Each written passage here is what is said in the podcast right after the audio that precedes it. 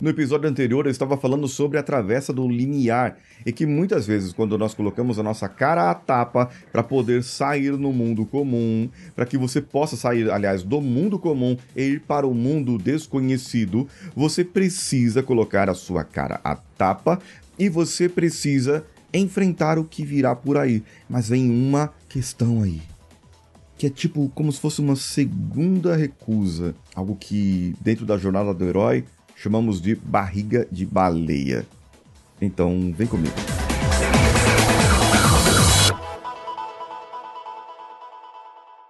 Alô você, eu sou Paulinho Siqueira, esse é o CoachCast Brasil.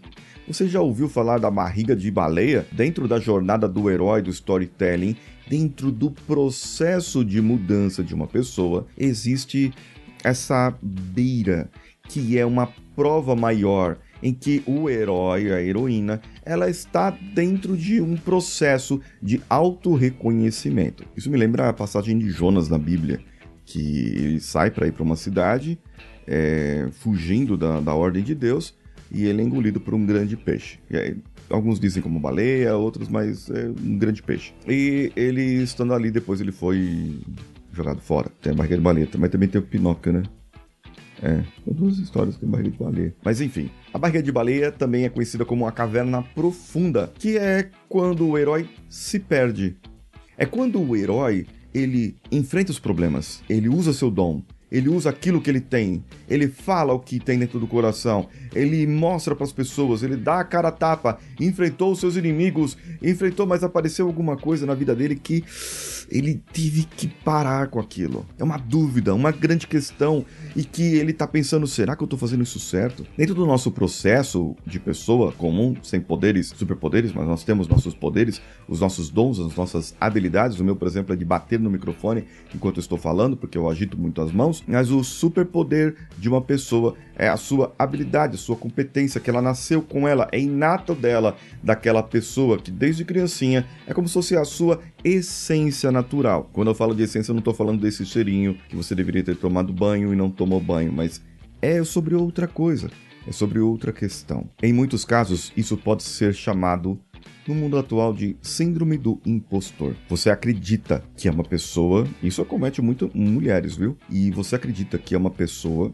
que não é suficientemente capaz para fazer aquilo que deveria, para estar onde deveria, para ser o que deveria. E às vezes, muitas vezes você julga, nossa, eu ganho muito alto o meu salário por, pelo que eu faço. Ai, eu, eu não acho justo com as pessoas o que eu faço porque é muito fácil para mim e as outras pessoas sofrem muito. Isso pode acontecer, mas você não fala isso para as pessoas. Isso tá dentro da sua cabeça e você fica nessa luta interna querendo algo mais, querendo provar para si mesmo algo mais.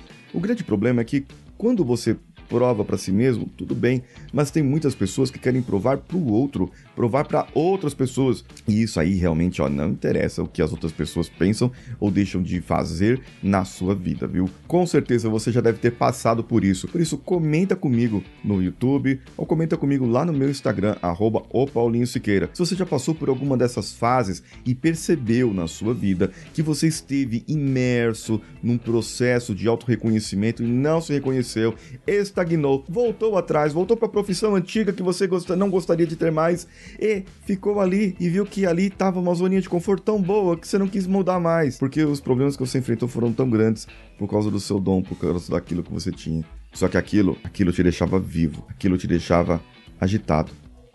Aquilo te deixava muito bem para que você pudesse exercer e ser quem você realmente é. Eu te faço uma pergunta agora. Quem é você? Esse podcast foi editado por Nativa Multimídia, dando alma ao seu podcast.